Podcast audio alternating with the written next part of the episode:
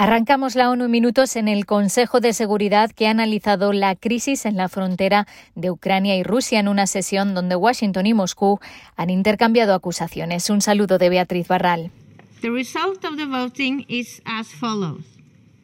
10 votes in favor, 2 votes against, 3 abstentions. Rusia y China se opusieron a que la reunión fuera abierta, pero fueron superados por 10 votos a favor y 3 abstenciones, con lo que la cita siguió adelante. La embajadora de Estados Unidos aseguró que los movimientos de Rusia suponen una amenaza para el orden internacional y defendió el derecho de Ucrania a elegir su modelo de defensa y sus alianzas. Linda Thomas Greenfield añadió que siguen creyendo que hay un camino diplomático para salir de la crisis. We seek the path of peace. We seek the path of dialogue. Queremos el camino de la paz, del diálogo, no queremos enfrentamientos, pero seremos decididos, rápidos y unidos si Rusia sigue con la invasión de Ucrania. El embajador ruso criticó la interferencia en sus asuntos internos, ya que aseguró que las tropas están desplegadas dentro de su territorio y negó que supongan una amenaza. No hay amenaza o agresión prevista o invasión prevista.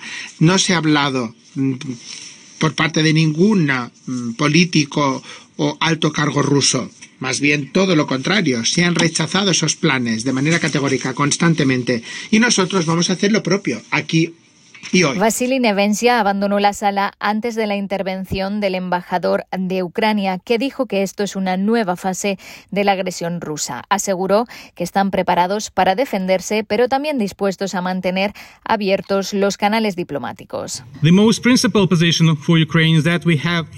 No hay lugar para el compromiso en la cuestión principal. Tenemos el derecho inherente de elegir nuestros acuerdos de seguridad, incluidos los tratados y las alianzas, y no pueden ser cuestionados por Rusia. La secretaria general adjunta de la ONU para Asuntos Políticos repitió el pleno compromiso de las Naciones Unidas con la soberanía, la independencia política, la unidad y la integridad territorial de Ucrania dentro de sus fronteras internacionalmente reconocidas. El Fondo Monetario Internacional reduce sus previsiones de crecimiento para América Latina hasta el 2,4%, seis décimas menos que en octubre. Las economías latinoamericanas y caribeñas están perdiendo fuerza después de crecer un 6,8% en 2021, lastradas por el freno en China y Estados Unidos, las continuas interrupciones del suministro, la inflación y la aparición de la variante Omicron del COVID-19. La incertidumbre sobre la evolución de la pandemia sigue ensombreciendo la recuperación en todo el mundo. Además, las presiones inflacionistas en Estados Unidos y en toda la región, que pueden exigir una retirada aún más rápida de los estímulos, también representan riesgos importantes para la recuperación. El fondo advierte que con un calendario electoral cargado, el malestar social sigue siendo un riesgo importante y habrá que abordar la desigualdad. La Comisión Interamericana de Derechos Humanos y la Oficina de la ONU para los Derechos Humanos expresan su preocupación por la utilización del software Pegasus para espiar a periodistas y organizaciones de la sociedad civil en El Salvador. Al menos 35 personas fueron espiadas instalando ese software en sus teléfonos. De ellas, al menos 22 eran periodistas del portal de investigación El Faro. La ONU y la Comisión Interamericana de Derechos Humanos toman nota de las declaraciones públicas del fiscal sobre la investigación e instan al Estado de El Salvador a esclarecer los hechos, sancionar a quienes resulten responsables y a garantizar que no se repitan adaptando las normas sobre vigilancia electrónica.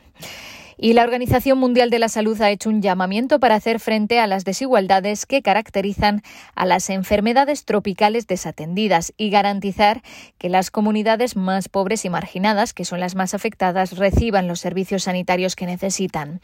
Esas enfermedades proliferan en entornos donde el acceso a agua potable, al saneamiento es escaso, una situación que se ve agravada por el cambio climático.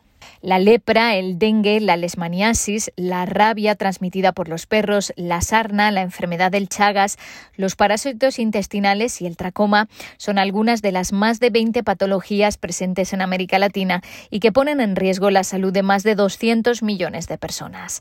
Hasta aquí las noticias más destacadas de las Naciones Unidas.